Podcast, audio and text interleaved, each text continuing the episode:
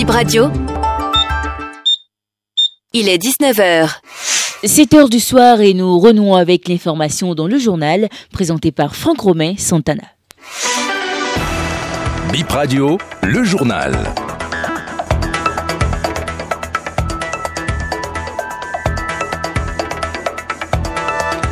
18h en temps universel, 19h sur BIP Radio. Mesdames et messieurs, bonsoir, bienvenue dans ce nouveau point de l'actualité.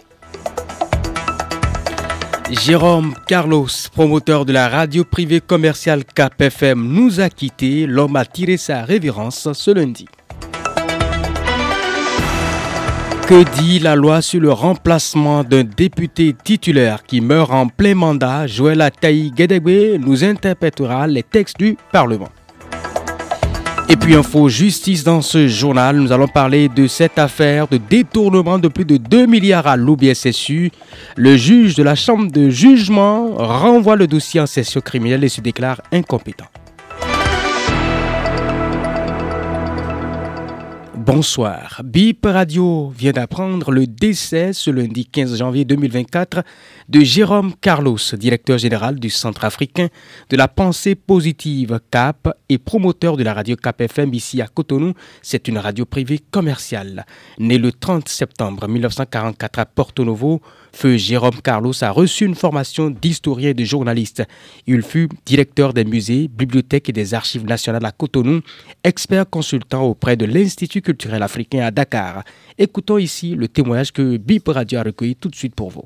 C'est avec euh, amertume hein, et une grande désolation que nous avons appris la nouvelle. Nous sommes euh, très tristes parce que son départ nous paraît très tôt. L'image que j'ai de lui, c'est un travailleur, c'est un homme très social, très humain, vachement bien cultivé, qui aime son prochain et surtout qui aime l'évolution de ses collaborateurs. Il est dense, il vous prépare à tout comme quoi un jour il partira. C'est ce qu'il fait. C'est un modèle tout court. Il y a encore quelques jours hein, où on célébrait la fête des religions endogènes. Il m'avait demandé de lui renvoyer une émission que j'ai faite sur le vaudou, questions actuelles. Je lui ai envoyé ça. Il m'a dit qu'il a écouté une de mes émissions, Que dit la loi, le mardi. Et on blaguait au téléphone quand je lui ai dit que je lui souhaite 100 ans. Il a ri et il m'a dit il part bientôt. C'est ce qu'il m'a dit mercredi. Ce matin, il a encore appelé certains collègues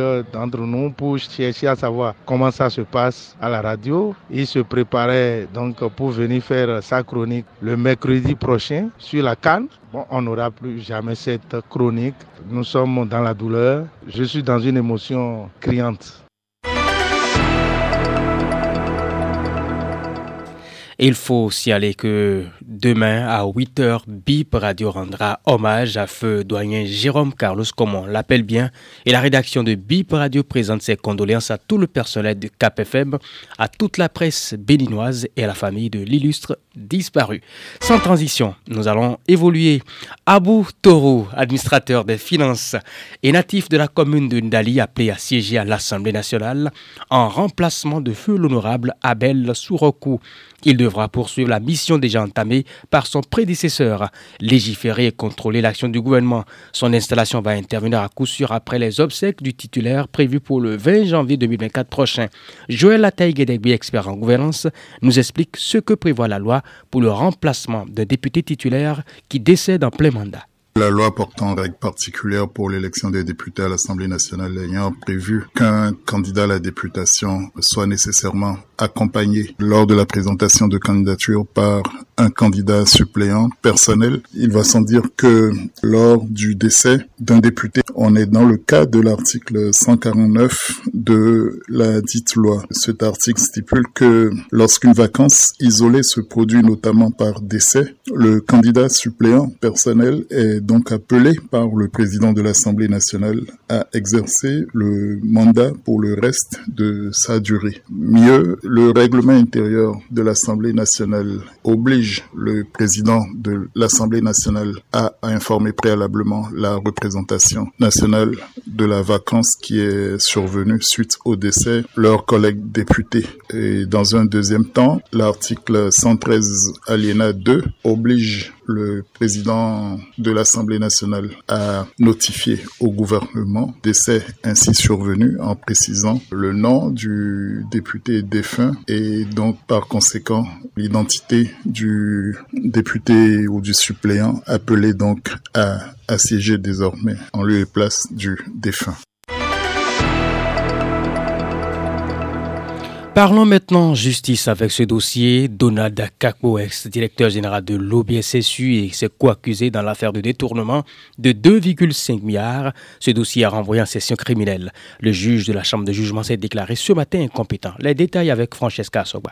Affaire OBSSU. Le juge de la Chambre de jugement s'est déclaré incompétent ce matin. C'est en session criminelle que le dossier du directeur de l'OBSSU et ses deux co-accusés sera envoyé pour la suite.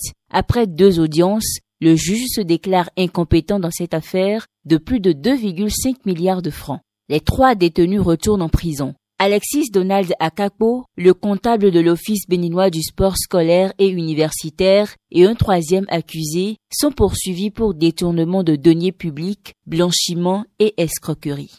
Un agent d'EcoBank risque 7 ans de prison ferme et 2 millions d'amendes pour vol et blanchiment de capitaux. L'un de ses co-accusés risque 5 ans de prison et 2 millions d'amendes pour complicité de vol et blanchiment de capitaux. Ce dernier est accusé de créer des faux comptes bancaires pour obtenir des prêts auprès de la banque. L'agent de banque, quant à lui, l'aide à faire des annulations de dettes pour faire croire à une incapacité de rembourser le prêt contracté. Un autre prévenu à la barre ce jour, une femme impliquée dans ce dossier et accusée de complicité de vol et blanchiment de capitaux. Le ministère public a requis la relaxe au bénéfice du doute pour elle. Quatre autres personnes également impliquées dans cette affaire pourraient être purement et simplement relaxées selon la réquisition du ministère public. 90 engins à deux roues mis ce lundi 15 janvier 2024 à la disposition des forces de défense et de sécurité renforcer les capacités opérationnelles des éléments des forces de défense et de sécurité opérant dans les zones frontalières du pays. Objectif de cette dotation en moyens roulants. La remise a eu lieu ce matin même ici à Cotonou sous l'égide du ministère de l'Intérieur et de la Sécurité publique, Alassane Seydou. Mesdames et messieurs, ce sera tout pour cette édition. Merci de votre attention.